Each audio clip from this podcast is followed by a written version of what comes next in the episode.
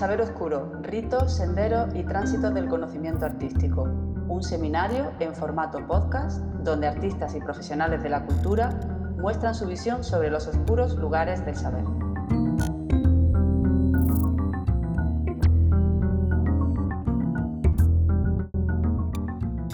Soy Fernando Manjarres, eh, editor de Materia Oscura y vamos a dar comienzo al seminario sobre los saberes oscuros para la Universidad, para la Facultad de Bellas Artes eh, de Granada y para realizar este audio dedicado a estos saberes, eh, eh, contamos con la ah, participación de dos filósofos de la Universidad de Barcelona, David Biels, graduado en filosofía y estudiante de máster de pensamiento contemporáneo y tradición clásica en la Universidad de Barcelona. En 2019 formó junto a otros tres compañeros un grupo de trabajo e investigación bajo el nombre Límite, el cual pretende fomentar la producción de un pensamiento filosófico original en un diálogo con las corrientes filosóficas de vanguardia. Este trabajo cristalizó en el seminario Filosofías por Venir, en el que se exploraron el realismo especulativo el aceleracionismo, el mismo moderno, así como una relectura de Gilles Deleuze bajo la tesis de la antropología como pensamiento caníbal. Además de esto, eh, sus líneas de investigación se centran en los debates en torno a los nuevos materialismos, el idealismo alemán y la relación entre ontología y matemáticas. Eh, ha traducido y prologado los escritos del CCRU para la editorial Materia Oscura, con la que colabora como redactor en su blog, además de ser asesor editorial. Y con Abraham Cordero, eh, graduado en Filosofía y máster en Pensamiento Contemporáneo y Tradición Clásica por la Universidad de Barcelona, donde actualmente cursa sus estudios de doctorado. Su investigación gira en torno a las principales corrientes de pensamiento actuales desde un marco existencialista, con un claro enfoque en el aceleracionismo y el realismo especulativo. Tras colaborar varios años con el grupo de investigación Girche y trabajar desde un cuadro postdisciplinar cuestiones en relación con la globalización, el laicismo o la filosofía de la religión, formó junto a otros tres compañeros el grupo de investigación Límite. Desde entonces organiza e imparte un seminario en la Universidad de Barcelona centrado en la vanguardia del pensamiento filosófico, abordando dichas corrientes desde una perspectiva clásica y ecléctica. También ha trabajado como traductor para Materia Oscura Editorial en un esfuerzo por acercar los escritos del CCRU traducción al público de habla hispana. Igualmente, eh, forma parte del grupo de asesores de la editorial Materia Oscura. Y vamos a comenzar eh, el, seminario haciendo, voy a comenzar por David, eh, y vamos a empezar haciendo una serie de preguntas para poder desarrollar un texto lo suficientemente claro en torno a los saberes oscuros. la primera pregunta me gustaría, eh, en primer lugar, situarla. Situarla en, relación mm, a, digamos, a una, a una, respuesta a las filosofías em, eh, del idealismo alemán, las filosofías críticas, eh, para ponerlas en relación con estas nuevas corrientes de pensamiento, en concreto con el realismo especulativo. Para, para, la, para el idealismo alemán, las filosofías críticas, la realidad tiene determinada eh, el sujeto que la percibe, además de por sus capacidades eh, y sus posibilidades de percepción. El pensamiento especulativo supone una posibilidad de ir más allá de este concepto de correlación, que es en lo que se basa esta idea de, las filosofías críticas, en el sentido de que hay una relación o un correlato entre el sujeto y objeto.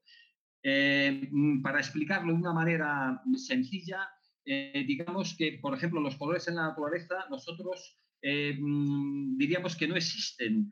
desde un pensamiento especulativo, dado que los colores son, digamos, longitudes de onda y nosotros los percibiríamos como, colores. Eh, por lo tanto, ¿podrías desarrollar qué es el pensamiento especulativo y por qué supone esa posibilidad de ir más allá de esa relación o correlato sujeto y objeto? Vale, muchas gracias Fernando. en primer lugar, agradecer a toda la organización de, de FACBA y del seminario de la Universidad de Granada por esta oportunidad. Y para responder a tu pregunta, en primer lugar, eh, en cuanto a la relación entre el idealismo alemán y estas nuevas corrientes que podemos englobar bajo el paraguas del realismo especulativo, que cubren desde el materialismo especulativo de Meillassoux hasta las nuevas corrientes como el neoracionalismo de Leza Negarestani, de Iberasier, etc lo que nos encontramos es una suerte de actualización del problema parmenidio clásico, que es prácticamente el lector de toda la historia de la filosofía, acerca de la relación entre el ser y el pensamiento. Digamos que si, en el idealismo alemán eh, se parte, al menos desde posiciones postkantianas, de una cierta identidad que debe ser pensada a veces incluso paradójicamente entre estos dos elementos, entre ser y pensamiento, de lo que se trata ahora eh, en el realismo especulativo es de una suerte de inversión materialista de esta tesis por la cual no se asume una, una relación inmediata entre el ser y el pensamiento que piensa este ser, de manera que se ha vuelto muy, muy interesante toda la lectura que se está haciendo de autores como Schelling, como Hegel, a través de sus filosofías de la naturaleza, su lógica, para establecer la posibilidad que, que Ray Brasier, por ejemplo, explicita muy bien en torno a cómo un pensamiento puede tener la capacidad de ir más allá de los límites de la experiencia humana, superar su finitud y poder decir algo de un ser que es indiferente a nuestra existencia y que recupera un estatus de absoluto que en el siglo XX de algún modo había perdido o se había diluido. ¿no? Entonces, por citar un poco a Ray Brasier, eh, en Conceptos y Objetos, eh, un artículo que aparece en la compilación de Realismo Especulativo de Materia Oscura, dice así. El pensamiento no tiene garantizado el acceso al ser. El ser no es intrínsecamente pensable. No hay acceso cognitivo a lo real, salvo a través del concepto. Sin embargo, no debe confundirse lo real mismo con los conceptos por los que lo conocemos. El problema fundamental de la filosofía es el comprender cómo reconciliar estas dos aserciones. Es decir, eh, un pensamiento propiamente especulativo que sea capaz de dar cuenta del modo en que, en que este, este proceso de conceptualización del ser tiene un contenido epistémico, es decir, tiene una carga de conocimiento que va más allá del horizonte representativo de la experiencia humana, ha de poder establecer una separación entre lo que diríamos que es una justificación epistemológica, es decir, justificar por qué un conocimiento es válido, por qué un conocimiento es tal, de la mera certeza fenoménica, es decir, de lo que se ha estudiado en fenomenología eh, como, por ejemplo, actos de conciencia, ¿no? Decir, de lo que se trata de diferenciar entre nuestra experiencia directa del mundo desde la conciencia y los procesos mediante los cuales nosotros podemos justificar ciertas aserciones sobre el mundo que realizamos mediante el pensamiento. ¿no? Eh, esta separación entre justificación epistemológica y certeza fenoménica implica superar lo que tú señalabas como correlacionismo, que es un término que, un neologismo que, que instaura Meilasú en su obra Después de la finitud. La tesis básica del correlacionismo es que ser es ser un correlato. Este correlato puede ser fenomenológico, es decir, consciente, puede ser racional o puede ser vital, por ejemplo, como en el caso de Schopenhauer, la voluntad. En cualquier caso, lo que afirma el correlacionismo es que existe una indisociabilidad entre nuestra finitud humana por una parte y nuestros conocimientos sobre una realidad que es externa a esta finitud. Es decir, es una postura esencialmente antropocéntrica que no permite realizar esta separación que comentábamos entre experiencia consciente y justificación de un conocimiento. Muy bien. La segunda pregunta eh, la planteamos, pensamiento científico, imagen científica.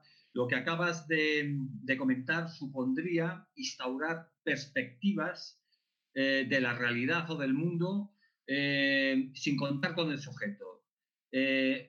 visiones no antropocéntricas, ¿no? sí, justamente para poder realizar esta inversión, al menos esta es mi perspectiva, lo que podemos tener que dar cuenta, eh, al menos en términos conceptuales, es de la posibilidad de huir de lo que tradicionalmente se ha conocido como la perspectiva en primera persona.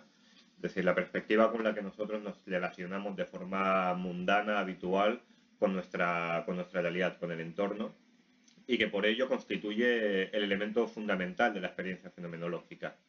Es decir, de lo que se trataría para poder dar cuenta de un pensamiento especulativo que, habite la brecha entre el ser y el pensamiento, que no confunda la realidad externa con la experiencia inmediata de esta realidad, lo que deberíamos tratar de, desarrollar es una explicación de cómo podemos descentrar el pensamiento respecto de su centro moderno, que es el yo. Un yo que unifica las intuiciones sensibles que recibe del exterior en una representación unitaria y con sentido del mundo. Esta condición para, tal pensamiento especulativo, este descentramiento del pensamiento, si bien no es suficiente de por sí, sí que considero que es una condición necesaria si queremos mantener, si queremos mantener la fidelidad a estas perspectivas naturalistas, materialistas del realismo especulativo, que mantienen una no identidad, una diferencia inmediata entre ser y pensamiento. Y por otra parte, si queremos mantener la posibilidad de un conocimiento de la realidad que esté libre de, las ganas del correlacionismo, de la finitud humana y de las condiciones de nuestra experiencia. Es decir, que solamente si el yo deja de elegir la actividad del entendimiento, la actividad del pensamiento, podremos pensar un pensamiento que se pueda distinguir de la conciencia fenoménica, de la conciencia inmediata, y que tal entendimiento haga suyo como, su característica más propia esta negatividad que separa ser de pensamiento. Y a un pensamiento de este tipo es lo que yo quisiera llamar un pensamiento inhumano.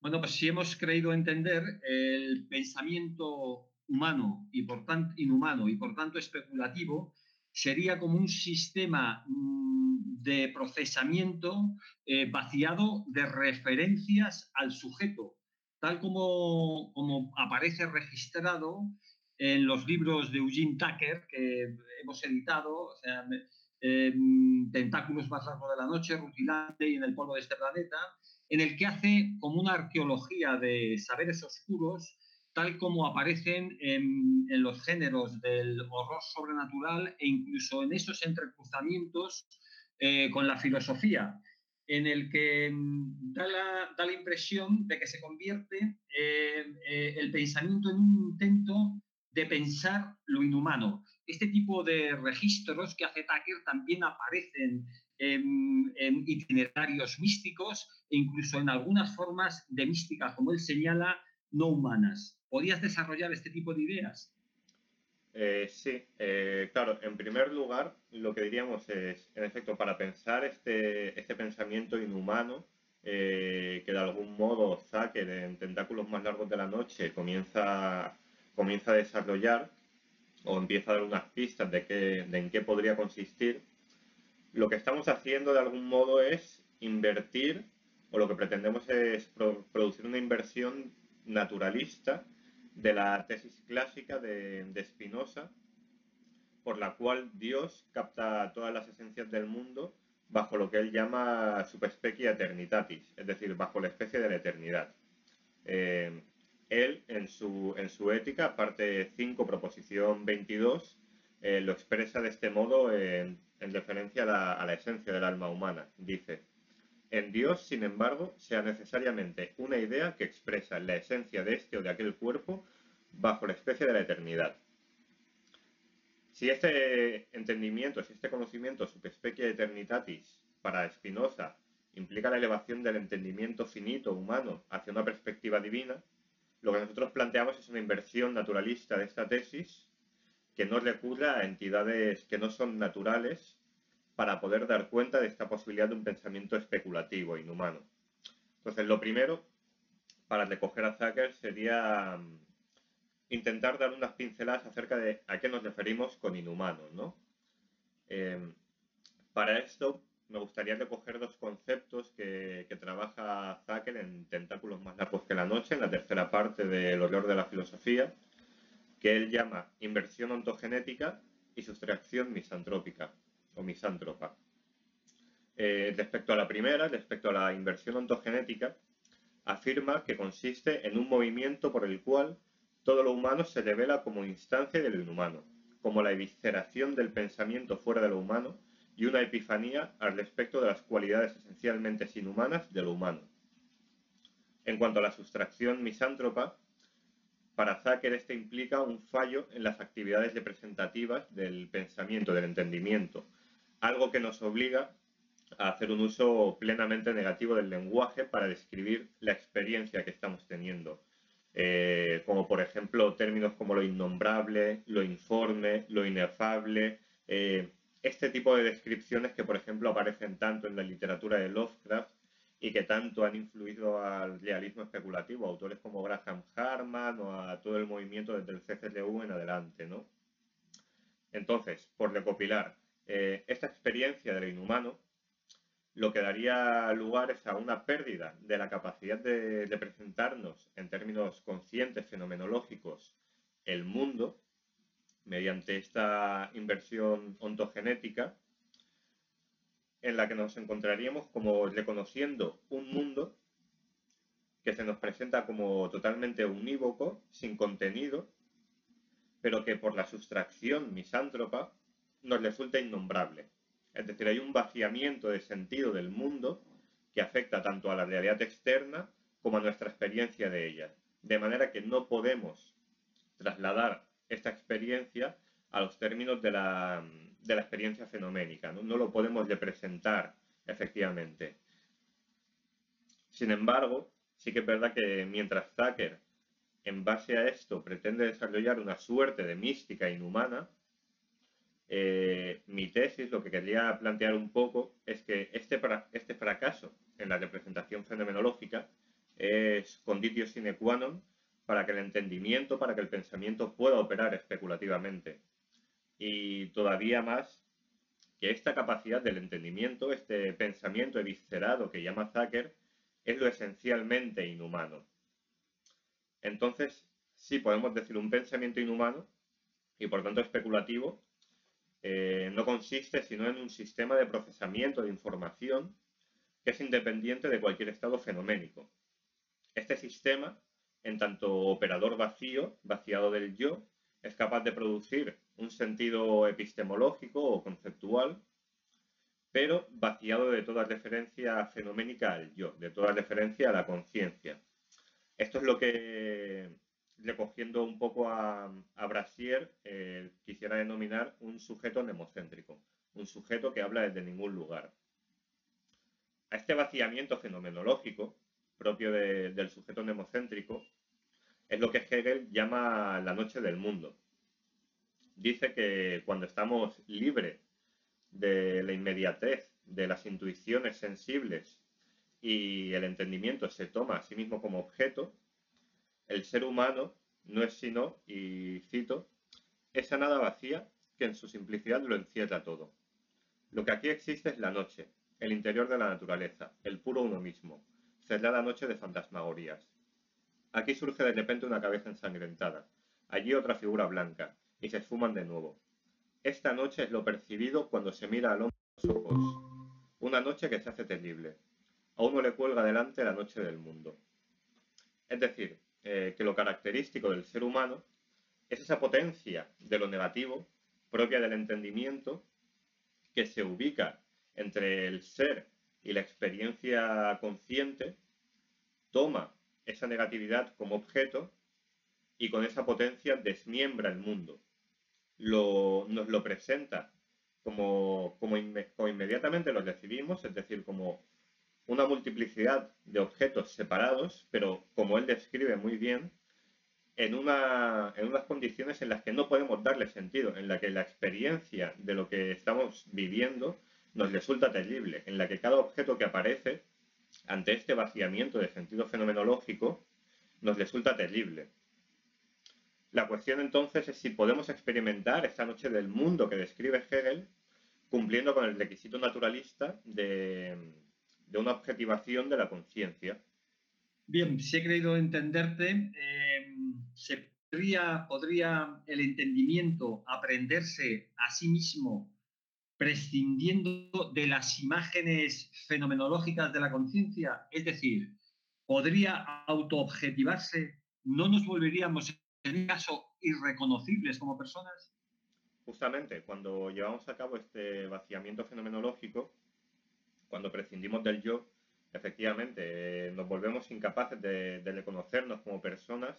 Esto es algo que, por ejemplo, Habermas eh, capta muy bien en un artículo que tiene, que critica esta objeción naturalista que se intenta desarrollar desde la neurociencia. Pero eh, este reconocimiento de nosotros mismos como personas es justamente algo que el modelo de la, la teoría del automodelo fenomenológico de Thomas Metzinger permite explicar. Eh, Thomas Metzinger es un neurocientífico y filósofo alemán que ha trabajado mucho en la cuestión neurofenomenológica de una descripción de la conciencia que se lleva a cabo en términos puramente naturalistas a través de un análisis tanto fenomenológico como funcional, como neurocomputacional de la mente pero nosotros nos vamos a centrar eh, en concreto en una de las condiciones que, da Metzinger para, la aparición de la conciencia, que él llama la transparencia, porque creo que esta, esta cualidad, esta transparencia, nos puede, dar, nos puede servir para dar cuenta de, esta posibilidad de experimentar la visión desde ningún lugar de, un sujeto nemocéntrico, ¿no? del pensamiento inhumano. Entonces, eh, la transparencia la define Metzinger eh, como inversamente proporcional al grado introspectivo de disponibilidad atencional de fases de procesamiento previas. Esto que puede sonar un poco tocambolesco, eh, significa básicamente que un estado fenoménico, un estado consciente, es más transparente cuanto menos acceso cognitivo o epistémico tenemos a todo el proceso de, de gestión de información que ha producido este estado, ¿no? Es decir, eh, cuando nosotros no podemos dar cuenta de cómo nos representamos un cierto estado consciente, ese estado se nos aparece como transparente. Esto Metzinger lo, lo describe de este modo, lo cito. Las representaciones fenoménicas realmente transparentes forzan al sistema consciente a devenir funcionalmente un realista ingenuo con respecto a sus contenidos. Lo que sea que esté presentado transparentemente es experimentado como real y existiendo indudablemente para el sistema. Es decir, eh, que una experiencia fenomenológica transparente es nuestra experiencia inmediata del mundo, en la que nosotros nos encontramos, eh, yo por ejemplo, grabando este podcast ante el ordenador, eh, en mi escritorio, en mi habitación, y no dudo de que nada de esto exista, me resulta completamente transparente y está atravesado toda esta transparencia por un yo fenoménico que filtra las intuiciones y las, las subsume, como diría Kant, las determina conceptualmente para que adquieran sentido. De modo que, estos modelos conscientes, tanto de la realidad como del yo, pueden ser leídos, como dice Metzinger, como metáforas ontológicas y epistemológicas. Eh, lo cito otra vez acerca de esto porque es muy interesante lo que dice. Dice así, como ontologías fenoménicas, son teorías no proposicionales acerca de lo que realmente existe desde el punto de vista del cerebro. Como metáforas epistemológicas, son teorías acerca de cómo el organismo llega a saber acerca de la existencia de la realidad. Es decir, en nuestra experiencia transparente del mundo, nos formamos una cierta concepción de lo que es el mundo y de cómo lo entendemos, que parte de la experiencia del yo y que no puede acceder a todo el procesamiento de información que ha dado lugar a esa experiencia. En este sentido, la experiencia subjetiva que emerge de la transparencia, de esta inmediatez fenoménica, es lo que dice Metzinger una forma especial de oscuridad, ¿no? Porque justamente la falta de acceso del sistema al proceso a través del cual se genera ese modelo del yo de la realidad asegura lo que llama un cierre autoepistémico, es decir, un proceso mediante el cual el sistema cognitivo ocluye de la, de, presentación de todo el proceso de autorrepresentación, ¿no? Es decir, la experiencia de un yo fenoménico es una falta de información epistémica acerca del modo en que nos hemos llegado a representar el mundo. Un sistema cognitivo que prescindiese del yo se reconocería como una construcción representacional. No se reconocería a sí mismo como persona porque eh, podría tener acceso a estas fases de procesamiento de información y entendería que, esta representación del mundo es una estructura interna generada internamente. Es decir, poseería, en contraste con la transparencia, una, una opacidad total. Sería un sistema cognitivo nemocéntrico, sin experiencia de un yo. Esto da lugar a lo que Metzinger llama perspectiva en primer objeto. Esto lo podemos entender si lo contrastamos con la, descripción típica del pensamiento científico, del conocimiento científico, que se suele denominar en tercera persona. Lo interesante de este cambio es que pasamos de, de, una perspectiva que sigue siendo antropomórfica, que puede ser subsumida como por ejemplo en teorías como la de Habermas, una racionalidad colectiva, pero que sigue siendo humana, a la perspectiva de un objeto que puede ser nuestro cerebro perfectamente, con la capacidad de procesar información, pero que es capaz de acceder a estos procesamientos de información, es decir, que no tiene una experiencia de un yo que, que a través de la transparencia se cierra a estos procesos, ¿no? Es decir, eh, la perspectiva en primer objeto genera o permite que esta automodelación del yo no aparezca únicamente como representada, como ahí, sino como representando, es decir, como un proceso que se está dando y no como una sustancia que existe ahí ya dada. Este sujeto nemocéntrico eh, ofrecería el lugar para una visión desde ninguna parte. el autoconocimiento de tal sujeto de tal pensamiento inhumano, de tal pensamiento especulativo, no pertenece al yo, porque el yo ha desaparecido del pensamiento.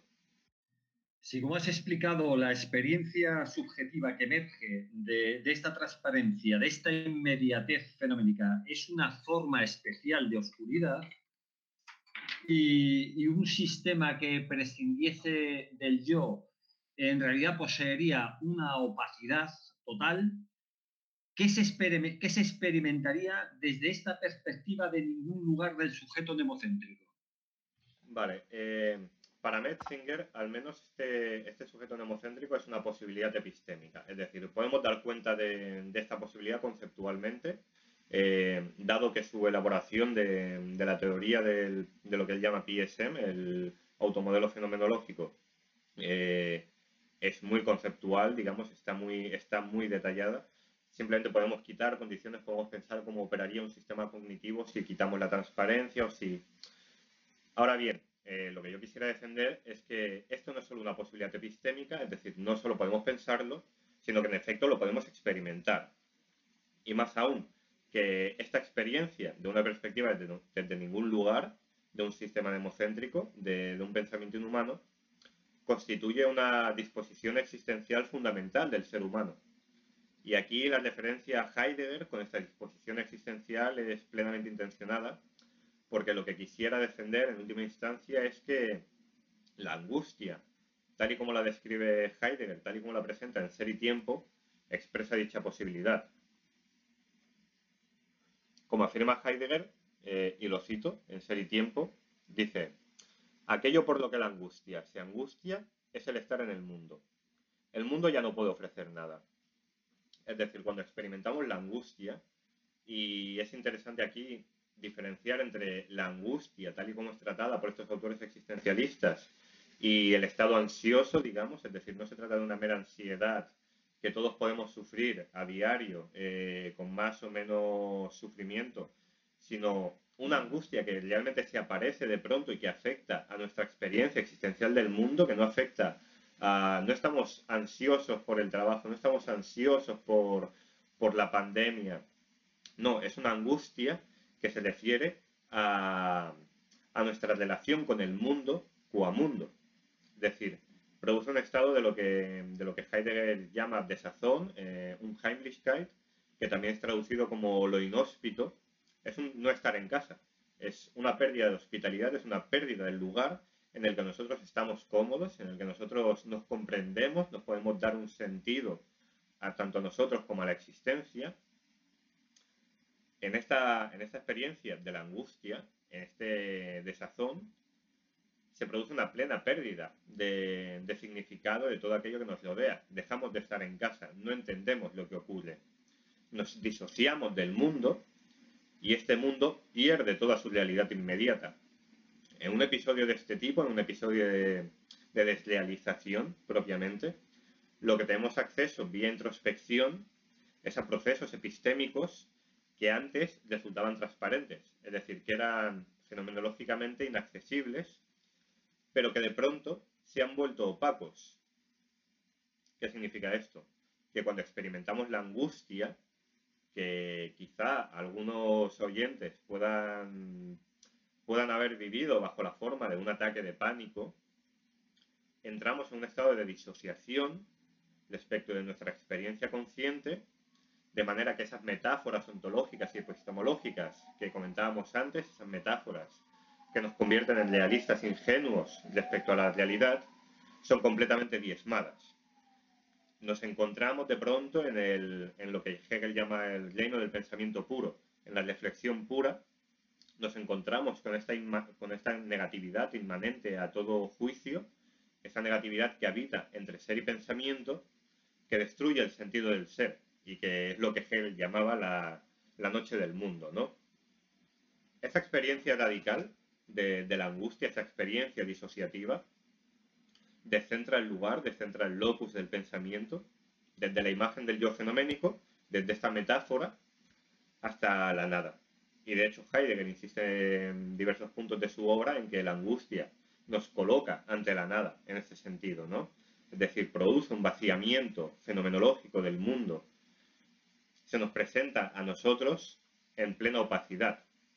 Y, el, y tanto el mundo como el pensamiento pueden ser objetivados, al menos desde la postura naturalista que quisiera defender yo un poco. Es decir, el pensamiento se puede pensar a sí mismo prescindiendo de un yo. Esta perspectiva que, nosotros tenemos, esta perspectiva que, con la que experimentamos el mundo cuando, cuando sufrimos este, este episodio de, de, desrealización, de disociación, es lo que Metzinger llamaba, lo que hemos comentado, como perspectiva en primer objeto. Ya no pensamos, como decía Spinoza, subspecie eternitatis, bajo la forma de la eternidad, sino subspecie nihili, es decir, bajo la especie de la nada. Una nada que impregna tanto al yo como al mundo. Ambos son vaciados, se disuelve su, consistencia y se transfiguran completamente. Nos sustraemos del mundo y con ello sustraemos al mundo de todos sus rasgos humanos. Si en la experiencia radical de, la angustia disociativa eh, le conocemos este pensamiento como esencialmente inhumano, nos encontramos este vaciamiento de todo el rasgo humano, tanto del mundo como de nuestro pensamiento, todo se vuelve inhumano, todo se vuelve vacío de sentido. Esto no significa que, tal pensamiento especulativo, tal pensamiento inhumano, solamente sea efectivo bajo, bajo esta circunstancia. Y de nuevo, cualquier persona que haya experimentado un episodio disociativo, de desrealización, un ataque de angustia, sabrá que, se encuentra en un estado en que el pensamiento se le escapa. Es decir, el yo no puede controlar este pensamiento. No puedes decidir, no es, digamos, un momento en el que tú puedes comenzar a pensar sobre el ser o sobre cualquier cuestión filosófica o, del tipo que sea, ¿no? Es decir, el pensamiento se experimenta como operando con independencia de lo que uno experimenta. Sin embargo, eh, aunque esta experiencia no implique que, el pensamiento especulativo solo se pueda dar bajo una situación de angustia, sí que nos muestra esta experiencia el potencial especulativo del pensamiento. Es decir, no solo que el pensamiento resulta exorbitante, resulta excesivo el espectro de la experiencia consciente, sino que este exceso, esta potencia de lo que antes llamábamos la negatividad del, pensamiento, es su posibilidad epistemológica, su posibilidad de conocimiento más propia, ¿no? que excede a la conciencia. Con todo esto, por, intentar concluir un poco, eh, solo quería comenzar a, a, mostrar, empezar a dar unas pinceladas de que al menos podemos experimentar la posibilidad de un pensamiento especulativo, podemos experimentar un pensamiento inhumano. Este no es simplemente una posibilidad teórica, sino que podemos comprobar que es efectivo en el mundo, es decir, que está ahí, que opera, y que de algún modo, desde este, podemos fundar lo que Wilfrid Sellars, un filósofo norteamericano que también ha sido muy, muy influyente en la obra de, de Brasier, por ejemplo, y que hoy en día está siendo recuperado para, poner en contraste con Quentin Meilassou por su, por su tratamiento del principio de razón suficiente. Eh, lo que decía Sellars es que hay una imagen manifiesta del mundo, la imagen consciente, y una imagen que él llama científica del mundo. Y que la filosofía lo que, lo que debe hacer es tratar de, de algún modo, explicar la relación entre estas dos imágenes, ¿no? Es decir, lo que decíamos antes, entre certeza fenomenológica, entre experiencia consciente y conocimiento del mundo, es decir, justificación epistemológica. Esta imagen científica se nos presenta ahora, siguiendo a Mersinger, como la perspectiva en primer objeto, la perspectiva de un sujeto nemocéntrico que, cuyo pensamiento excede la finitud humana y borra la marca del sujeto como un ego, como un yo. El sujeto opera o, aparece como un operador vacío de todo contenido y que opera desde el vacío de la diferencia ontológica, es decir, en esta negatividad de la que hablábamos entre el ser y lo ente. Un pensamiento inhumano, por ello, no se confunde con el ser, este pensamiento no es idéntico al ser, no llevamos a cabo eh, esta tesis parmenidia, no la afirmamos, pero tampoco afirmamos la tesis contraria, es decir, que el pensamiento sea idéntico a su existencia fáctica, que podríamos decir a la conciencia, es decir, el pensamiento no es solamente nuestra experiencia consciente del mundo, sino que este pensamiento inhumano transita la brecha entre el ser y el ente, y en este transitar es donde encuentra su vida, una vida que en última instancia se nos aparece, se nos muestra como, como esencialmente inhumana. Pues muchas gracias, David. Eh, mientras te estaba escuchando, no podía dejar de recordar una temporada que estuve, fui cercano al budismo y estaba recordando eh, toda la filosofía advaita, ¿no?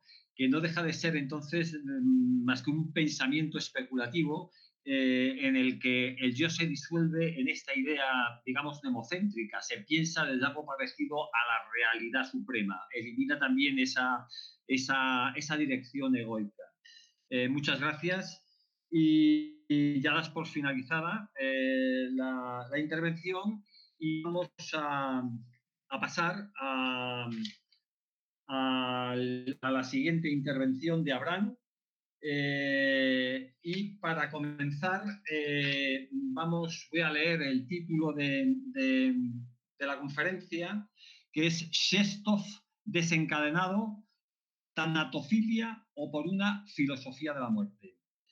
Eh, en primer lugar, Abraham, ¿cuál es la posición del hombre con respecto a la posibilidad de un saber oscuro? Esto que ha estado comentando anteriormente David, que parecía en estas arqueologías eh, de los libros de Tucker, eh, ¿puedes desarrollar este, este tipo de ideas desde tu perspectiva? Eh, vale, eh, muchas gracias primero Fernando, muchas gracias también a FACBA y a la Universidad de Granada. Eh, preguntabas sobre cuál es la posición del hombre con respecto a la posibilidad de un saber oscuro. Cuando fuimos invitados a un seminario que llevaba por título El saber oscuro, lo primero que se me vino a la mente fue pensar en una filosofía del límite, en una filosofía que, que nos confrontase de alguna manera con el misterio, concretamente en una filosofía que nos llevase a afrontar el misterio de los misterios que desde la perspectiva de un filósofo ruso existencialista como es eh, Chestov, eh, no consistiría sino en, una, sino en la propia existencia del misterio. El misterio de los misterios sería el propio misterio, la, propia existencia del misterio. Se trataría en definitiva de un viaje que nos llevaría a la revisión misma del fundamento, del fundamento del conocimiento. Ahora bien, eh, tratar de socavar eh, los cimientos del fundamento eh, arrastraría a cualquier hombre a un ciclo de autoengaño que se nos aparece tan necesario como insoportable. Es decir, aquel que trata de ocupar el fruto del árbol del conocimiento se topará desde un mismo momento con el, con el influjo de la necesidad que, que, a través de la razón dispone una camisa de fuerza para el pensamiento. Mm, los principios rectores de la filosofía han venido a mostrar que aquello que denominamos verdad, eh, solamente lo es en tanto que constricción convincente, a saber, en tanto que avatar de una necesidad indisputable que no solo gobernaría la vida del hombre, sino que por su propia fuerza sería capaz de convencer a éste de ello, constituyéndose toda virtud, al final, como el acto de sumisión último ante la verdad. Es decir, para explicarlo un poco, la verdad vendría a someternos, a recordarnos en todo momento que somos meros deudores de la necesidad. Eh, Chestop es eh, un autor bastante grandilocuente y en su obra Atenas y Jerusalén lo explica de la siguiente manera. Paso a citarle. No es el gran Parménides quien gobierna sobre la verdad, sino la verdad la que reina sobre Parménides. Y negar obediencia a la verdad constrictiva e imperiosa es imposible. Más aún, es imposible no glorificarla, más allá de aquello a lo que nos constriña. En ello radica la sabiduría suprema, humana y divina, y la tarea de la filosofía consiste en habituar a los hombres a someterse alegremente a la necesidad que nada oye y es indiferente a todo. Como podemos apreciar, eh, y como apunta Chesto, eh, la necesidad no solo atentaría contra la posibilidad de agencia humana, sino que ante ella ni siquiera los dioses pueden presentar objeción.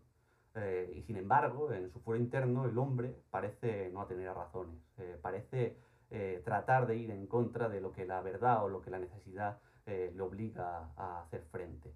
Ante la indiferente necesidad se opone un sentimiento de pérdida originario que evita cualquier posible convicción.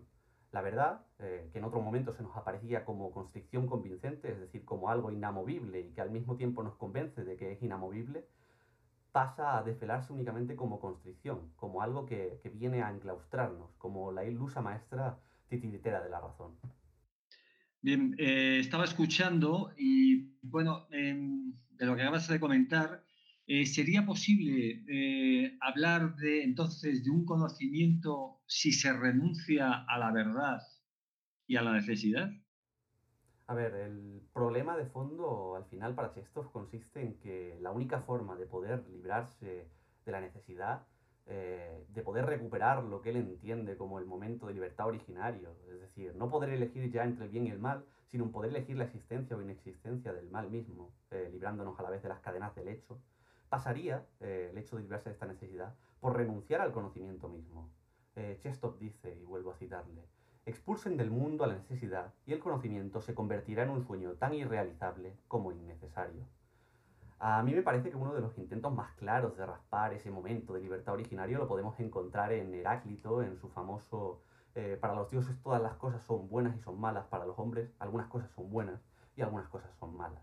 Es decir, podemos decir eh, que la verdad, esta verdad que constriñe y convence, se sustenta, sobre todo la parte de la convicción, en la amenaza, y es lo que dice Chestop, en el juego del justo silencio, en la renuncia a cuestiones de mayor importancia para el hombre a favor de la cómoda obediencia a la instauradora de fundamento, que es la razón, ¿no? de la que no se nos permitiría dudar, puesto que, y volviendo a citar a Chestop, eh, este dice, no disponemos de medios para forzar al hombre a reconocer que su realidad no es real, quien duda de la realidad, duda también de su duda, ya que quien duda y todas sus dudas pertenecen a esa realidad. De esta manera, y como podemos ver, la amenaza de la necesidad, la amenaza de la verdad eh, como constricción convincente atraviesa toda la historia de la filosofía, de Sócrates a Spinoza, de Kant a Hegel. Es decir, la historia de la razón sería una historia de prácticamente de servidumbre. Y aún así, ante esta verdad que constriñe y convence, eh, encontraríamos, como decía anteriormente, ese fuero interno, ese grito descarnado de ciertos pensadores que a pesar de haberse postrado ante la majestad de la razón eh, y lejos de rendirse eh, ante su yugo, se yerguen, se yerguen como último bastión del espíritu humano, o al menos eso piensan, o al menos eso tratan de defender a través de sus obras. Y además es en estos momentos de lucha interna donde nacen aquellos a los que Ligotti, eh, el pensador pesimista, denomina fanáticos de la salvación eh, la fe en la razón mm, desaparece, trata de deshacerse de, esta última, de la razón, en aras de una fe creadora. Una fe cuyo único objetivo al final sería su propia creación. Es decir, tratar de construir algo que le permita al hombre avanzar. O lo que sería, eh, dicho de otra manera, en palabras de Unamuno, frente a lo que a la lógica, encontraríamos la cardíaca, eh, que al final son tan caras una a la otra. Tanto para Chestov como para Unamuno sería imposible conquistar el empirio desde la razón. Es decir, Chestov, lo, Chestov trata de enunciar todo esto desde, desde aquella frase Em, que, le es tan reconocida, de que es imposible luchar contra esa convicción, la convicción de la verdad, con argumentos y objeciones. Es imposible oponerse a la verdad desde la verdad misma. Eh, a ella solo puede contraponerse la pasión. Em, como podemos apreciar, los fanáticos de la salvación, Unamuno, Chestov, son los heraldos de la sola fide, de la cardíaca, de la pasión. Muy bien, eh, bueno, volveremos de nuevo, supongo, ahora en tu intervención sobre Ligotti, que yo creo que más que un pensador pesimista es nihilista, ¿no? que se opone en realidad a, toda forma de pesimismos, que no dejan de ser formas eh, deterministas, ¿no? esa especie de pesimistas eh, heroicos. Espero que después nos, puedas, ampliar ese tipo de ideas. Bien, eh, si según Shestov no es posible forzar al hombre a reconocer la falsedad de su realidad, ¿cómo es posible entonces enfrentarse a la cuestión de la necesidad? Bien, eh, si, hay un elemento eh, que puede poner en jaque toda la estructura de la necesidad, que puede hacerle frente, llevando incluso a darle la espalda a la razón, no es otro que la muerte. Por eso hablaba de una filosofía de la muerte, de una tanatofilia. Eh, la cuestión acerca del sentido de la vida es la que puede eh, darle la estaca final a, la cuestión de la necesidad. Una vez que la comprensión del universo, subespecie eternitatis, eh, se aparece, se revela como un mero servilismo subespecie necesitatis, es decir, el conocimiento aparece como un mero capricho de la necesidad, la posibilidad misma de conocimiento es atravesada por una ansia de inmortalidad, por el deseo del hombre. Es decir, la necesidad es atravesada por la propia necesidad del hombre de desearse de otra manera, de desear romper con esas cadenas y alcanzar de nuevo una agencia o lo que le es negado. Em, entre las tormentosas divagaciones de Unamuno encontramos, por ejemplo, una dinámica que se repite constantemente, tanto en su obra como en la de Chestov. Es decir, es una constante huida de los campos de la necesidad. Es ese conflicto entre fe y razón que marca la vida de, de Unamuno, y, que en definitiva se trata de una vida perpetuada en base a pensar la muerte. Es decir, si Unamuno vive, vive por escribir, y vive por escribir que no quiere morir. Unamuno dice también así, y paso a citarle. Mi cuerpo vive gracias a luchar momento a momento contra la muerte, y vive mi alma porque lucha también contra la muerte momento a momento. Y así vamos a la toma de una nueva afirmación sobre los escombros de la que nos desmoronó la lógica, y se van amontonando los escombros de todas ellas. Y un día, vencedores sobre la pingorota de este inmenso montón de afirmaciones desmoronadas, proclamarán los nietos de nuestros nietos la afirmación última y crearán así la inmortalidad del hombre.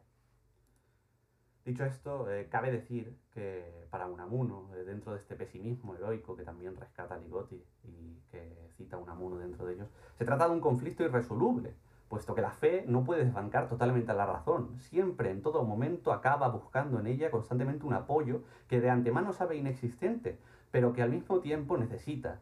Por eso es totalmente un conflicto que se repite una y otra vez, pero al que Unamuno eh, deja paso intentando eh, construir a través de la fe creadora un vehículo que le permita salir del conflicto. Pero como decíamos, se trata de un conflicto irresoluble. De ahí, de este conflicto irresoluble, y lo atestigua la propia vida y la obra del filósofo, emerge la congoja. Es decir, emerge eh, de tal manera que, eh, y en una dimensión más profunda, eh, se da el sentimiento trágico de la vida. Como decía David anteriormente, se trata de esta experiencia radical de la angustia que encontrábamos en Heidegger, ¿no? Ahora bien, desde un pesimismo característico de un autor como Ligotti, y retomando la cuestión de Ligotti que comentabas, esta dinámica responde a la perfección a lo que este titula la paradoja de Zapfe en referencia al pensamiento del filósofo pesimista noruego. Bien, escuchándote no puedo evitar, y voy a leer una cita de, Gotti, eh, que viene a decir, dicen, los ocupantes no humanos de este planeta no son conscientes de la muerte, pero nosotros somos capaces de tener pensamientos alarmantes y horrendos, y necesitamos algunas ilusiones fabulosas para apartar nuestra mente de ellos. Quiero decir, Em, este rescate o esta oposición eh, que hace Ligotti rescatando una paradoja eh, que, nombra o que titula él la paradoja de Zafe en honor a este filósofo alpinista, eh, que viene a decir que el punto ágido de la conciencia es haber revelado la inutilidad de la propia conciencia. Es una oposición en realidad eh, nihilista a, posturas em, pesimistas heroicos que es en realidad esa pose, esa especie de derivación hacia, hacia objetivos o hacia necesidades eh, humanas. Esto me parece, me gustaría que lo aclareses, esta diferencia que hay entre un pesimismo radical, incluso un nihilismo, con respecto a los pesimistas heroicos que en realidad tratan de mm, recuperar intenciones o posibilidades o sentidos humanos. Vale, eh, bueno, retomando la pregunta, e, exactamente la diferencia que habría entre este pesimismo heroico eh, que al final se desvincularía de, ese pesimismo que llevaría a, la cuestión de la paradoja de Zapfe, es que hay una especie de traición final. Es decir, frente a esos horrores que la conciencia eh, atisba, hay un intento de salida, hay un intento de salida que tanto fanáticos de la salvación como fanáticos de la razón tratan de resolver de algún modo, ya sea resignándose o ya sea yendo un poco más allá. Entonces, eh, estas dos dinámicas entran dentro de lo que eh, Ligotti entiende como la paradoja de Zapfe. ¿En qué consiste exactamente esta paradoja? Consiste en reprimir todo aquello que atente contra la idea misma de que nuestra vida no tiene sentido. Se trata de instaurar un mecanismo que permite o bien autoengañarnos para pensar que la vida merece ser vivida o bien ignorar la cuestión prácticamente en su totalidad. De ahí que, como decía anteriormente, tanto fanáticos de la salvación como fanáticos de la razón caigan bajo una misma etiqueta, puesto que tratar de escapar del toro de Falaris, es decir, tratar de escapar de las propias vicisitudes de la vida, tratar de escapar de esos contenidos de la conciencia horrendos, y tratar también de mostrar que es imposible hacerlo y que solo cabe resignarse, forman parte de un mismo movimiento. En alguna consideración previa atraviesa por completo ambos proyectos, es decir, cualquier vía que pase por desvirtuar la posición central del hombre en el cosmos es reprobable y debe ser condenada, silenciada o ignorada. Ahora bien, una vez uno se autodescubre dentro de esta problemática, la situación no deja de agravarse. Eh, ante la incapacidad de escapar definitivamente a través de ventas en los ojos, ilusionismos vacíos, eh, del pesimismo heroico, la construcción de un marco de sentido se vuelve indispensable para ellos. En definitiva, podríamos decir que la muerte acaba por fascinar cualquier genio inquieto. Tanto tanatofilia como tanatofobia son frutos de un mismo árbol. Eh, al respecto podemos citar a Unamuno. Paso a ello. Dice así, todo pasa, tal es el estribillo de los que han bebido de la fuente de la vida, boca al chorro, de los que han gustado del fruto del árbol de la ciencia, del bien y del mal. Ser, ser siempre, ser sin término, sed de ser, sed de ser más, hambre de Dios, sed de amor eternizante y eterno, ser siempre, ser Dios. Es decir, podemos ver en estos fanáticos de la salvación una ansia de inmortalidad, una envidia de Dios, o también una envidia, como veremos más adelante, de la propia eh, ignorancia respecto a la problemática de esta vicisitud de la vida. Pero ahora bien, ¿por dónde pasa entonces la edificación del individuo teniendo en cuenta estos problemas? Pues bien por la sumisión ante la necesidad, ante la finitud, o bien por el intento de destruir las cadenas de su propia condición. Esta huida o destrucción se da a través de una fe creadora, como decía, volitiva, es decir, a través de la instrumentalización de lo divino, como sería el caso del pensamiento de Unamuno, o a través también, y aquí ya entraríamos en otro campo, de una escalada hacia lo inhumano, hacia una nueva forma de configurar lo humano que permita, y así por ejemplo trata de fundar su proyecto emancipatorio Reza Negarestani, situarse, y cito a Negarestani mismo, en oposición sustancial a cualquier paradigma que pretenda degradar a la humanidad, ya sea confrontándola con su finitud o rebajándola desde la perspectiva de los grandiosos exteriores. Como vemos, eh, este último intento de afrontar y abordar con la condición, acabar con la condición finita del hombre, consistiría en una revisión ad infinitum de aquello que le es propio al ser humano, en base a la prescripción que éste dé sobre sí mismo. Sin embargo, es un proyecto sesgado. Se trata de un proyecto que ya parte de una base que es la negación o la reacción al antihumanismo del filósofo británico Nick Land o a las posiciones que Negarestani y este círculo sostenían dentro del CCRU. Pero volviendo a lo que nos ocupa principalmente, la existencia del misterio, es decir, el misterio de los misterios para Chesto, parece que al final envuelve en zarzas al pensamiento y puede llegar a destronar a la razón. Es decir, lo propio de un saber oscuro sería, pues, su propia imposibilidad como conocimiento, su única posibilidad de éxito, surge en tanto que oxímoron. Una filosofía del límite solo es posible en tanto que filosofía de la muerte, y esto es lo que quiero dejar claro. No porque sea menester rendirse ante la imperiosa necesidad, es decir, al contrario, y vuelvo a citar a Chesto, sino porque el pensamiento humano que quiere y puede mirar a la muerte a los ojos tiene otras dimensiones que aquel que le da la espalda y se olvida de ella. Y todo ello, a pesar de que, como por ejemplo Aventura Tucker, eh, en, en, El polvo de este planeta, editado por Materia Oscura, la muerte, en tanto que el inde situado bajo el yugo intermitente de lo necesario, no nos permite alcanzar conocimiento alguno respecto a una vida después de la vida. se nos envuelve en idéntica sombra la infinitud que hay tras nosotros, es decir, antes de nuestra aparición, con la infinitud que se yerga ante nosotros, es decir, después de nuestra desaparición. Tucker, eh, en la obra que citaba anteriormente, En el polvo de este planeta, dice lo siguiente. En cuanto a la vida después de la vida deviene un fenómeno estrictamente sobrenatural, se sitúa fuera del alcance del conocimiento filosófico e incluso del teológico. Y vuelvo a decir, nuevamente, a pesar de ello, es únicamente a través de lo paradójico de este oxímoron que nos es posible acercarnos, siquiera preguntar correctamente, por el misterio de los misterios. Se trata del triste remujo de una empresa, en este caso la de ser humano, que parece condenada a fracasar por los siglos de los siglos. Y es que de ahí mismo eh, nace el clamor y la dentera de Unamuno, esa envidia que decía antes, ya no solo envidia de Dios, sino también envidia del pueblo. Eh, respecto a este, y a través de uno de sus personajes en San Manuel Bueno Mártir, dice lo siguiente, y lo que hace falta es no despertarle y que vivan su pobreza de sentimientos para que no adquiera torturas de lujo. Es decir, para tratar de lograr eh, acabar con este conflicto, acabar con la congoja, solo hay un paso, no haber dado ese paso. Es decir, la envidia que tiene en este caso del pueblo es que éste no ha ocupado todavía el fruto del árbol del conocimiento. No ha topado todavía con el toro de Paradis.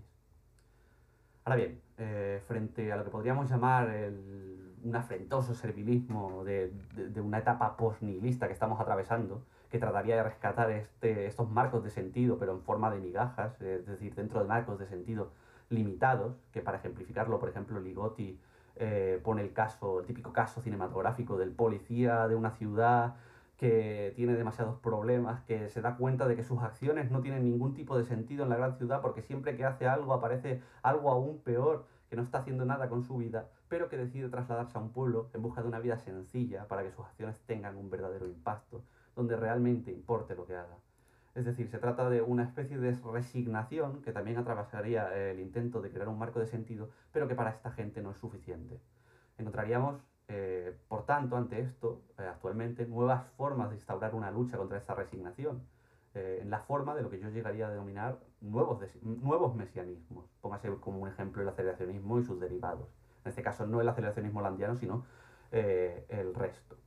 Destacaría aquí especialmente, por ejemplo, la postura de Ray Brasier, que ya ha aparecido en la intervención de David, frente a los críticos del prometeísmo. Es decir, Brasier lo que hacía sería tratar de encarar estos nuevos heraldos de la necesidad desde una posición más cercana a Negarestán y, alejada de la que defienden Sesto Unamuno, pero con la misma cuestión de fondo, es decir, la creación de marcos de sentido y rehabilitar la posibilidad de darle esas herramientas que devuelvan la agencia al hombre.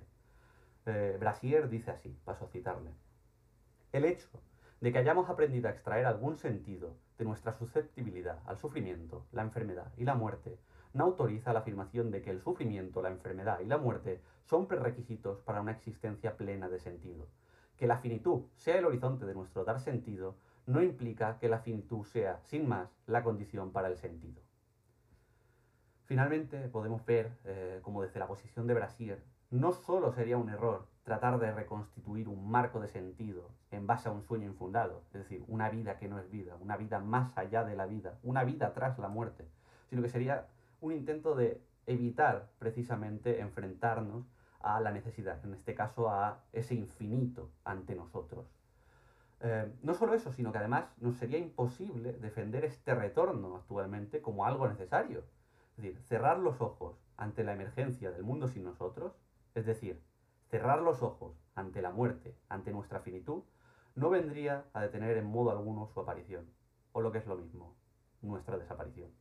Muy bien, eh, hemos acabado la primera parte de, las exposiciones y ahora para finalizar me gustaría que establecieseis un, pequeño diálogo y vamos a hacer referencia a, a, un libro que ha traducido la editorial Materia Oscura, que habéis traducido vosotros en concreto además de, con Tomás Didac, y que es los escritos del CCRU y para comenzar a introducir lo que supone, lo que supone este libro, que os agradezco eh, la rapidez, eh, la atención que tuvisteis cuando nos conocimos en, la presentación de Velocidades Malignas en Barcelona. Habéis hecho un trabajo, quiero reconocer, en, muy poco tiempo y un trabajo magnífico. Y además eh, me va a permitir eh, leer algunos, algunas partes de, la magnífica introducción que debería de formar parte de, los escritos de César. De hecho, en la edición española ya vuestra introducción forma parte de los escritos. Eh, el CCRU es una producción textual y multimedia de la Unidad de Investigación de Cultura Cibernética de la Universidad de Warwick es en sí mismo el producto de una hibridación o un ensamblaje de los trabajos ciberfeministas de Sadie Plan, de Mark Fisher eh, em, y de una revista Colas eh, transgresora eh, dirigida por Robin McKay, actual director de la, y editor de Urbanomic, una, una editorial con la que Materia Oscura colabora habitualmente. Em, su carácter colectivo, transdisciplinar, teórico, práctico y institucional nos invita a pensarlo no tanto como un de investigación corriente, como los que podemos encontrar en cualquier facultad de filosofía, sino más bien como un, debe, como un devenir CCRU de las diversas personas que estuvieron más o menos involucradas en los eventos, reuniones y discusiones que tuvieron lugar en esta universidad en pleno centro de Inglaterra durante los años 90. Además de estos autores eh, tan reconocidos, eh, pasaron también eh, por, por, estas, por estas intervenciones otros autores que forman parte de los, del grupo de realistas especulativos como Ian Hamilton Grant y otros relacionados eh, también con estos grupos como Brasier, Luciana eh, Parisi y el primer Rega Negarestani, em, que materializó una obra mm, de culto muy importante que también ha editado Materia Oscura, Ciclonopedia.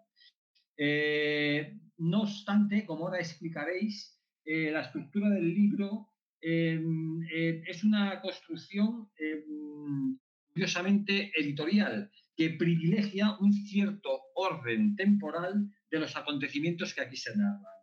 Eh, no obstante, hay una unidad eh, en esta estructura y, eh, que, está presente de una manera implícita e incluso explícita. El conjunto de saberes y prácticas oscuras, ocultas, que reciben el nombre del sistema de Pandemonium y que, y que se representan a través de la figura del numograma está claramente, está claramente basada en un sistema eh, cabalístico que busca resumir todas las conexiones numerológicas, demoníacas, temporales, cosmológicas y cibernético-culturales de las que parten o las que llegan las especulaciones de CCRU. Me gustaría que establecéis un debate y que además expliquéis un poco eh, la importancia de esta experiencia, de esta experiencia de esa época y de esta experiencia que queda plasmada en este extraordinario libro, que es un libro cuasi religioso, como afirmáis, eh, que son los escritos que van de 1997 a 2003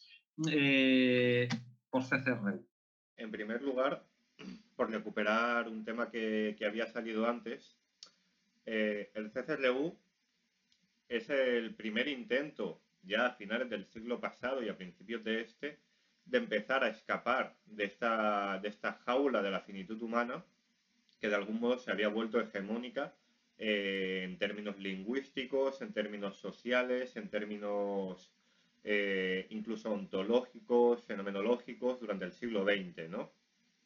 Lo interesante del CCLU es que esta experimentación, este tratar de ir más allá de la finitud humana, no comienza como en estos autores que hemos estado nombrando durante toda la intervención eh, propios del realismo especulativo, sino que comienza como, lo que decíamos, una, una, experimentación multidisciplinar que reúne no solo los textos que, hemos podido traducir y que, son maravillosos, que son de, de, una experimentación literaria tremenda, sino también toda una serie de producciones audiovisuales, CDs, performance, colaboraciones con artistas como Code9, como Orphan Drift, como Code que al final tratan de, realizar lo que podríamos llamar expediciones al gran afuera, ¿no?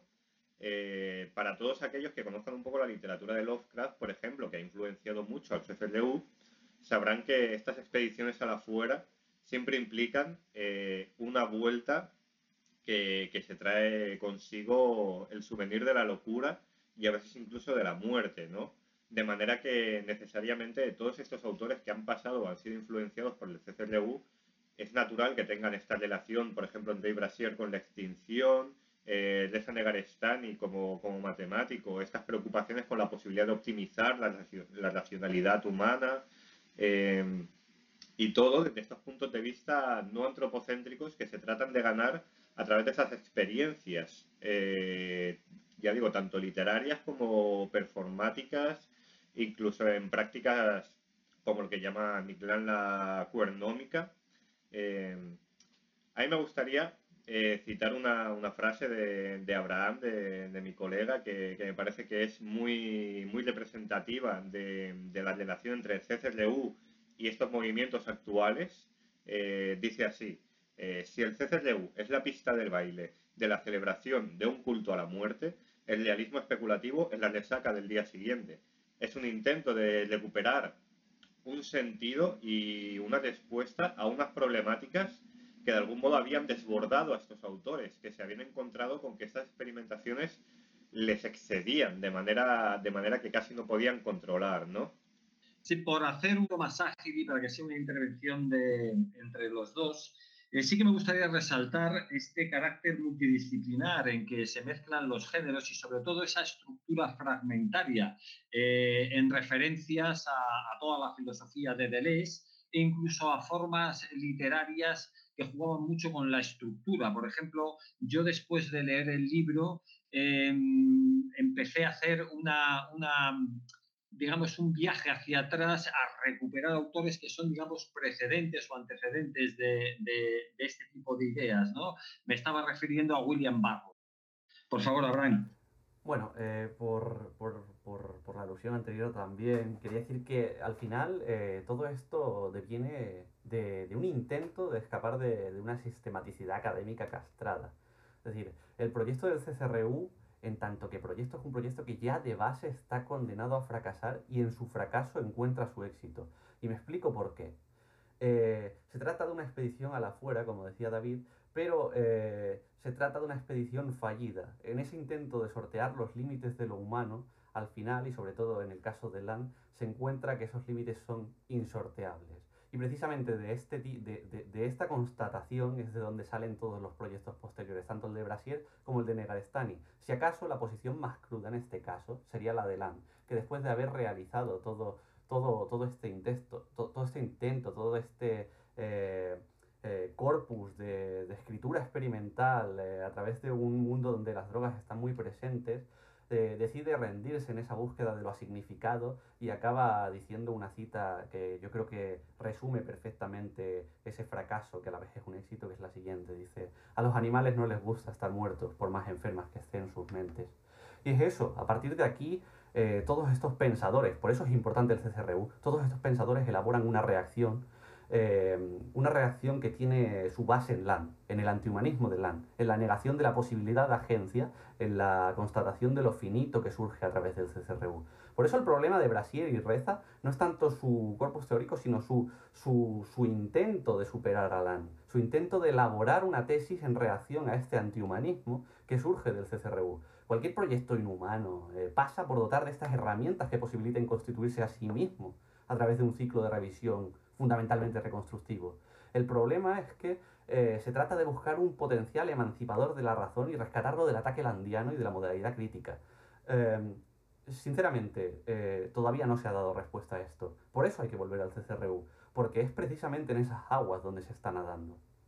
Eh, yo diría, en definitiva, que si alguien trata de rastrear actualmente las raíces de una filosofía del límite, si trata de buscar una filosofía de la muerte, es decir, si quiere acceder a un saber oscuro del siglo XXI, los escritos del CCRU son sin duda el bautismo de fuego. Bien, estaba, estaba leyendo eh, una parte de vuestra introducción y me llamaba mucho la atención esta autorreferencialidad eh, que hacen a, sus propios escritos y que esto además parece que comparte como una estética, una, como una estructura eh, con obras como la Biblia, el Corán, la Torá y los Upanishads. ¿no?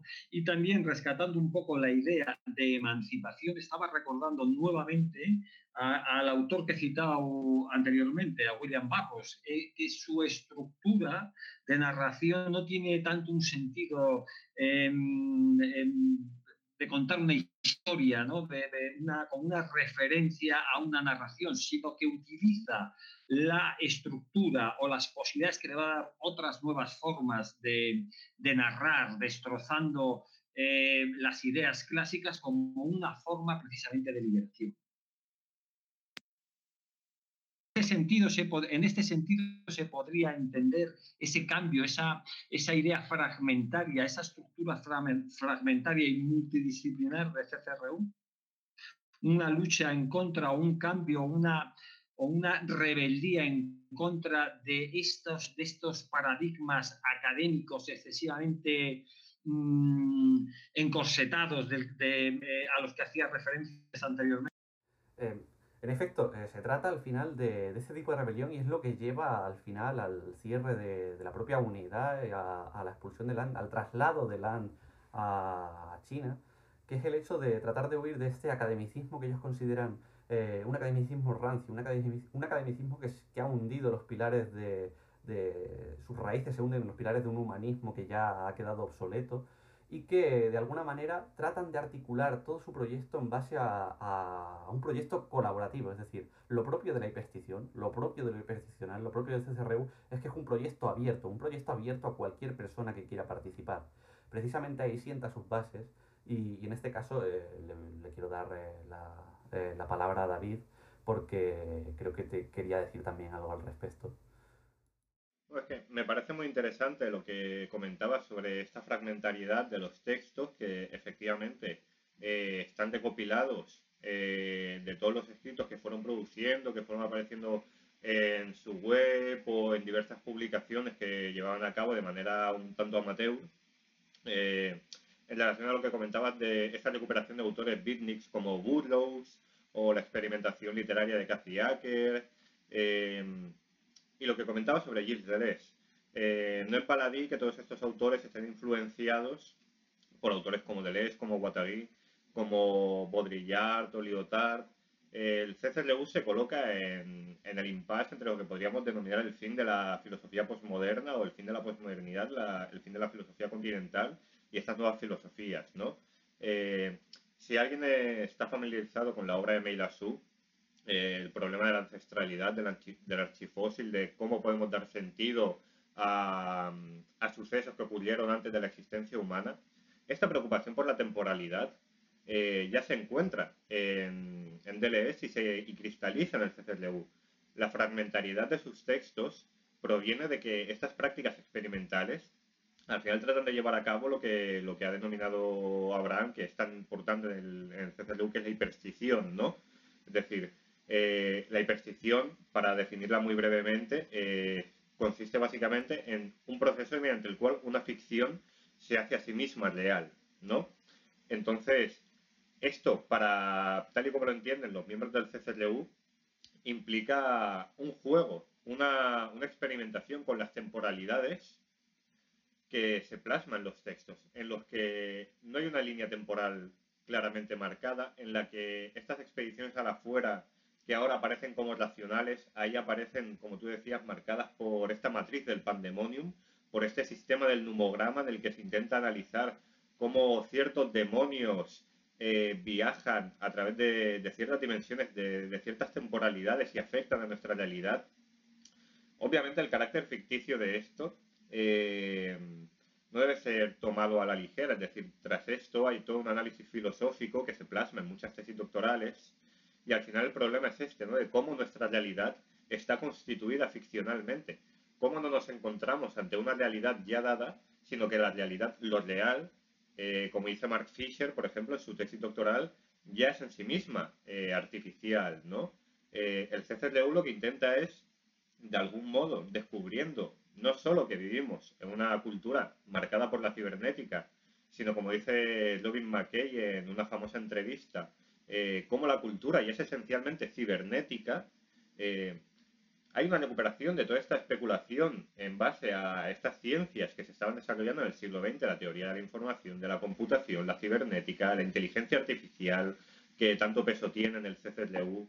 Eh, se intenta analizar la producción cultural desde, esta, desde este paradigma nuevo que está emergiendo. Entender que de algún modo eh, los seres humanos tienen que denunciar a la ilusión de su agencia y en lugar de eso tratar de fundirse con ciertos flujos productivos que es lo que ellos denominan hiperstición, que actualizan o realizan ficciones, que producen desde los márgenes de la cultura realidades que en última instancia producen efectos. Y de ahí la, relación con Burroughs. Burroughs, por ejemplo, que, era un practicante de, cierto tipo de magia, eh, comentaba cómo iba a cafeterías, grababa audios y luego volvía y ponía estos audios eh, de manera subrepticia para provocar eh, bucles de retroalimentación que provocaban cambios. Y él contaba que incluso una vez provocó un incendio en una cafetería a base de estas prácticas, ¿no? Eh, este tipo de cosas es lo que el CCRU trata de recoger y trata, trata de sistematizar de algún modo fragmentario para entender la cultura, para entender este nuevo paradigma.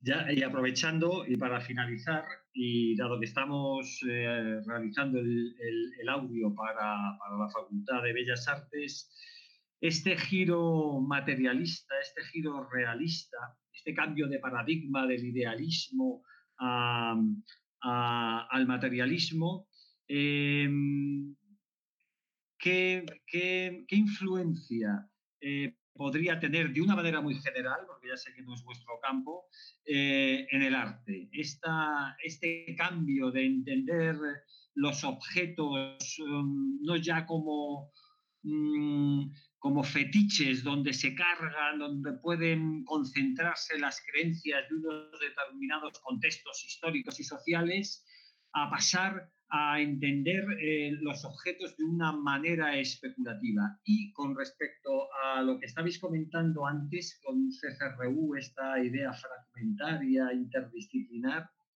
¿esto que es teoría, ficción?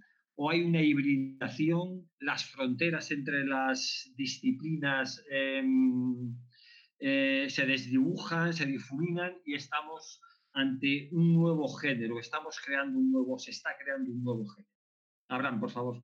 Em, el principal problema, se está tratando de gestar... Eh, hay detrás un claro componente que niega cualquier elemento antropocéntrico. En esta búsqueda de, de la fuera hay una negación o un intento de negar lo humano como decía anteriormente, fracasa. Es ahí donde podemos ir a buscar algo. Es ahí donde podemos encontrar, por ejemplo, eh, un Land sumido en sus pesquisas dentro de su despacho de la Universidad de Warwick, tratando de buscarlo a significado, tratando de buscar eh, lo innombrable, tratando de buscar esa negatividad, esa eh, filosofía negativa de, la que de la que hablaba, por ejemplo, anteriormente David. Em, es en este fracaso, eh, en este dar cuenta de que al final el hombre eh, eh, se tiene que rendir, se tiene que postrar, de alguna manera se tiene que someter a lo que yo decía, las cuestiones de la necesidad, la cuestión de la verdad, se tiene que someter, tiene que dar cuenta de que simplemente es un primate con capacidad de habla, o así por lo menos lo definiría Land, donde va a surgir toda la reacción posterior. De ahí va a surgir absolutamente toda la reacción. Si podemos encontrar un componente clave sería la cuestión de la inmunopolítica, sería la cuestión de eh, ya no se trata realmente de si ficción o realidad eh, eh, convergen de alguna manera. Se trata de que da absolutamente igual. Estamos en un mar y estamos totalmente desamparados. No tenemos posibilidad de escape. Y esa construcción es lo que vamos a, vamos a tratar de realizar ahora. Es lo que van a tratar de realizar, por ejemplo, Brasil y Negarestani, el, el realismo especulativo. Es esa resaca que nos ha dejado el CCRU. Entonces, en este caso, y tratando de responder un poco la pregunta, eh, nos encontraríamos ante dos posibles soluciones. Una, y como decía anteriormente, tratar de simplemente fluir, eh, someternos, dar cuenta de, esta sumisión a, lo necesario. O dos, eh, tratar de revelarnos, tratar de, llevar una vida que, que entre en constante rebeldía con ese antihumanismo, ya sea a través de un pesimismo heroico, ya sea a través de un inhumanismo. Eh, lo importante es no dejar de lado la cuestión, lo importante es afrontarla. Y eso es lo que queda claro dentro de los escritos del CCRU. Y para finalizar, David, por favor. Bueno, en relación, tú, tú lo has dicho, el campo de la estética no es, no es nuestra especialidad, pero sí que hay claros ejemplos de, de cómo estos nuevos desarrollos están afectando a, a la producción artística. Eh, el ejemplo quizá más claro es el de la ontología orientada a los objetos de, de Graham Harman. Eh, él es el que ha hecho famoso eh, la tesis de que la filosofía primera no es la ontología, no es la epistemología, sino que es la estética como teoría de la percepción. Pero esto hoy en día se está aplicando, por ejemplo, a campos como la, como la arquitectura, eh, en un intento de, de, digamos, plasmar lo que podríamos llamar la vida del objeto. ¿no? Antes estábamos hablando de la perspectiva en primer objeto. Eh, quizá lo que, lo, que pueda, lo que pueda cristalizar más en el campo artístico es esta insistencia en una experiencia estética que no pasa por, lo, por las condiciones de la experiencia humana, ¿no? Es decir, una producción estética que, que queda recluida en el campo de, de, la experiencia del objeto, de las relaciones de los objetos consigo mismos, o incluso de la relación de, del ser humano con, con agencias no humanas. Eh, esto, en relación a lo que comentabas de la teoría ficción, es muy interesante porque, por ejemplo, en el campo literario, eh, de Garestani, en su obra Ciclonopedia, desarrolla justamente esta idea, ¿no? Es decir, cómo nos podemos encontrar, cómo nos encontramos nosotros ante un mundo que, que nos acosa eh, al, al, más puro estilo Lovecraft, al estilo del horror cósmico, y cómo el ser humano se relaciona, se relaciona con este mundo que le, que le sobrepasa, ¿no? Es decir, también hay un cambio eh, en ese sentido literario, al menos en las producciones de teoría ficción, eh, desde las relaciones interpersonales a la relación del ser humano con una realidad que lo agrede desde fuera y que de algún modo parece anular toda su agencia y sobreponerse sobre él. Eh, por eso, por ejemplo, Graham Harman hace tanto hincapié en la, en la filosofía eh, que se base o que pueda dar cuenta de, de los escritos de Lovecraft, ¿no? Eh, de algún modo, eh, hay una cierta recuperación de, de, las temáticas del terror, de, de, las preguntas existenciales, pero ahora con, marcado, con una marcada deriva no humana, ¿no?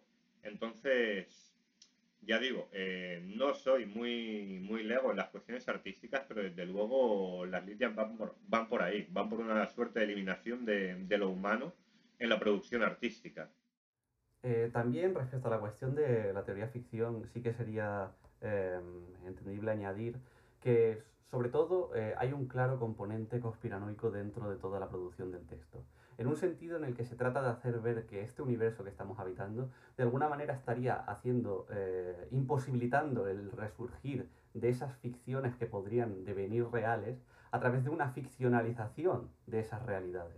Es decir, por ejemplo, en Guerra del Tiempo Lemuriana, que trata sobre Barrows, encontramos que se plantea que toda la ficción del autor no es realmente una ficción, realmente hay una producción de lo real en su obra y el problema vendría eh, dado porque habría una sistematicidad detrás, eh, la idea del uno, como intento de revocar y hacer ver a Barrows y literalmente eh, lo citan como una especie de escritor cocainómano maricón o algo así. Es decir, se trata de ridiculizar al autor, ridiculizar la ficción para hacerla pasar por ficción e imposibilitar el hecho de que devenga real.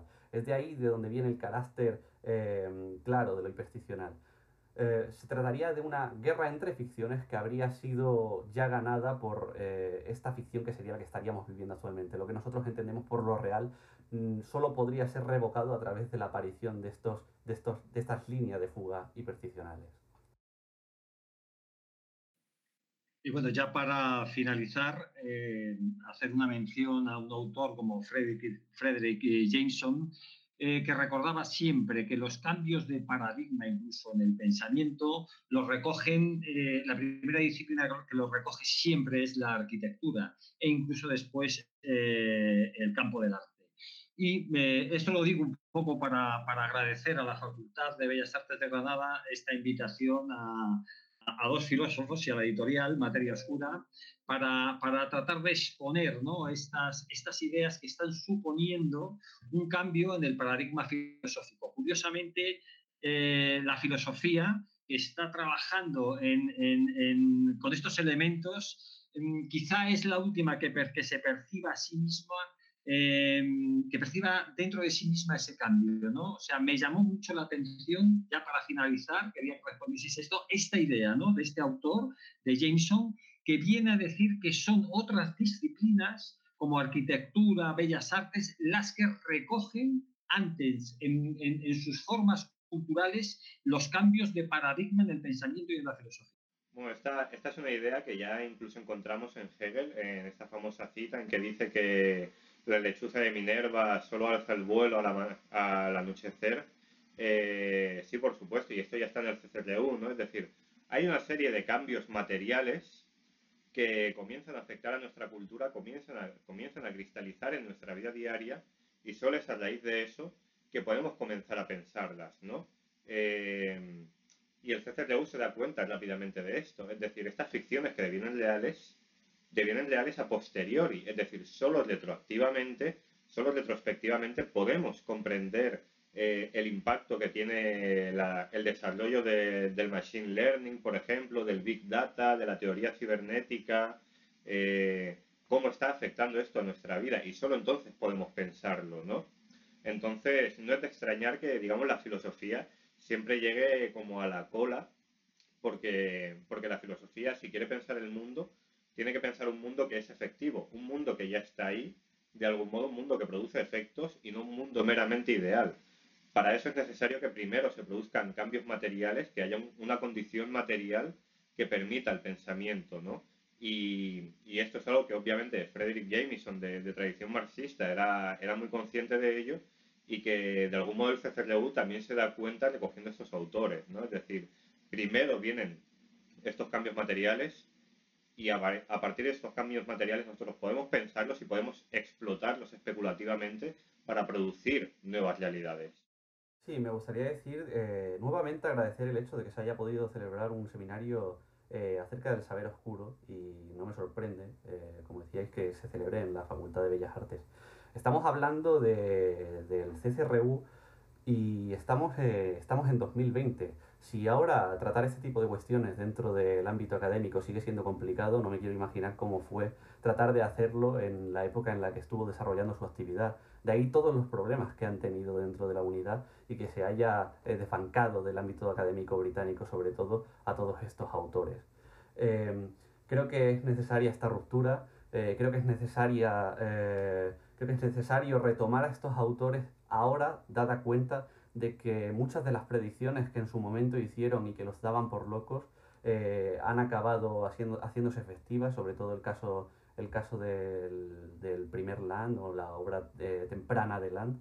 Eh, si actualmente podemos pensar toda la situación de la pandemia, no se me ocurre otra mejor manera de pensarla que desde un aceleracionismo y desde un aceleracionismo propiamente landiano. Es decir, si si es necesario que nosotros estemos aquí en Bellas Artes para que empiece, para que comience, para que se pueda generar debate acerca de esto, vamos a estar. Y si no, si no se abren los campos dentro de facultades de filosofía, eh, saldremos de ello. Y bueno, pues ya vamos a dar eh, por finalizado eh, el, el, audio, estas dos, estas dos exposiciones. Agradeceros enormemente vuestra disponibilidad, vuestra capacidad, vuestro trabajo y agradecer a la Facultad de Bellas Artes esta invitación y espero que sea, que sea eh, el principio de, de muchas colaboraciones. Muchas gracias.